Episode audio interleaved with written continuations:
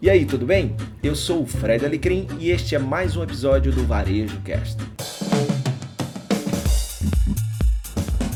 Hoje o papo é sobre cultura de excelência. Recentemente eu tive com um grupo de empresários brasileiros coordenando uma missão para os bastidores da Disney. A Disney é conhecida mundialmente não só pelos seus parques de diversão, pelos seus negócios como Disney Plus, os filmes, mas também pela excelência como ela toca esses negócios. Quem vai a um parque da Disney percebe cada detalhe de como eles pensam e conseguem colocar em prática processos e tem tem gente competente e que quer estar ali fazendo o melhor para que a experiência do consumidor seja a melhor possível.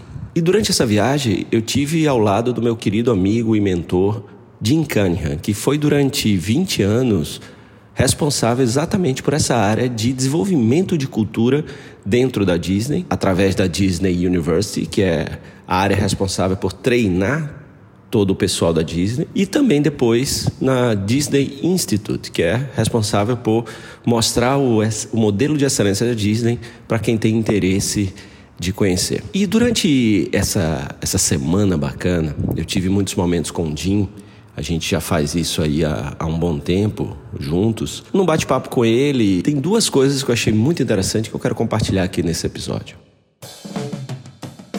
Porque na hora que a gente fala em desenvolver uma cultura, manter uma cultura, fortalecer uma cultura, isso passa necessariamente por gente, concorda comigo? Então, a contratação é fundamental. Definir muito bem o tipo de gente que você precisa ter no seu negócio, qual o perfil de, das pessoas, isso bem definido, fica mais fácil identificar essas pessoas por aí. E foi assim que aconteceu com o Jim. O Jim estava ministrando um treinamento e tinha uma turma da Disney assistindo. Logo eles perceberam que Jim tinha o perfil que a Disney precisa e procura. Mas eles não tinham a vaga para a área do Jim, que é a área de treinamento e desenvolvimento. O que, é que eles fizeram? Aí vai o primeira, primeira aprendizado. A Disney, eles contratam os talentos quando os identificam, mesmo antes de ter a vaga.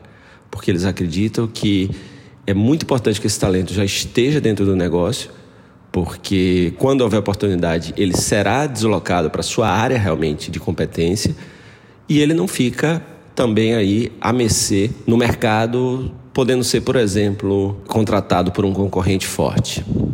E foi assim que aconteceu com o Jim. Após o treinamento, eles procuraram e disseram: olha, nós temos Queremos você trabalhando conosco, mas não temos vaga na área de treinamento, na área de educação corporativa, temos uma vaga na área de finanças. Você topa? E aí o Jim topou, foi. Dois meses depois ele foi convidado para assumir aí sim a vaga para a qual o pessoal da Disney tinha imaginado que ele poderia entregar o seu talento. E aí ele passou bastante tempo lá. Então esse é o primeiro ponto. Contratar mesmo sem estar precisando que é diferente do que a gente vê muito por aí, que muitas empresas acabam contratando quando precisam, são pressionados por essa necessidade, porque tem uma vaga ali aberta e a pressão aumenta. Por, pela pressão, acaba contratando o menos ruim, o que dentro do negócio vai afetar a cultura da empresa, como a empresa atua e, claro, os resultados da empresa. Então, reflete um pouquinho sobre isso. Como é que está esse processo na sua empresa? E o segundo aprendizado também muito interessante é que na hora que você identifica o talento e vai contratar ele mesmo sem estar precisando, é fundamental qualquer pessoa que você for contratar para sua empresa, primeiro colocar a empresa dentro da pessoa antes de colocar a pessoa dentro da empresa. Olha que profundidade, que importância isso tem para o negócio. Muitas vezes, na pressa, a gente contrata o menos ruim e coloca logo ele para fazer as tarefas, para estar junto do cliente e tudo. E ele é um embaixador da marca, ele é um embaixador da cultura da empresa. Claro que isso acaba não saindo bem na maioria das vezes. Na Disney eles têm um processo chamado Traditions, que são três dias de treinamento apenas de cultura da empresa. O que, é que a empresa valoriza, quais são as crenças, quais são os valores, como é que, é, quais são os protagonistas na história da Disney qual a biografia da empresa, quais são os rituais. Então é muito importante que a pessoa entenda a empresa que ele está entrando antes de ele começar a fazer qualquer coisa, até para ele valorizar, para ele entender quais são os padrões de, de, conduta que são importantes da empresa, o que é, que é importante para ele crescer ali dentro, para ele se dar bem ali dentro. E ele entender também de onde veio aquela empresa, para gerar mais identificação para que a relação já comece aí saindo do transacional que é o salário pelo trabalho, e indo um pouco também já para o vínculo emocional, onde eu tenho ali algo a mais por aquela empresa. Então pensa nesse, nesse teu processo e quanto, quando se chega um novo funcionário, é dedicado a contar essa história, quem fundou, como fundou, quais foram as dificuldades da, da empresa, quem foram os protagonistas que conseguiram levar a empresa para o patamar que ela está hoje, quais são os rituais que a empresa tem, o quanto é a cultura importante, qual a cultura da empresa, o que a empresa valoriza, que comportamentos são valorizados, etc.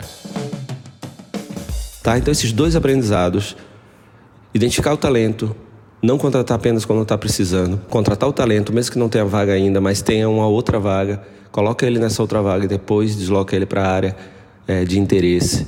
Depois, antes de colocar o funcionário para dentro da empresa, coloque a empresa dentro do funcionário. Pensa nisso, age para ter uma cultura forte, que isso pode fazer toda a diferença no seu resultado.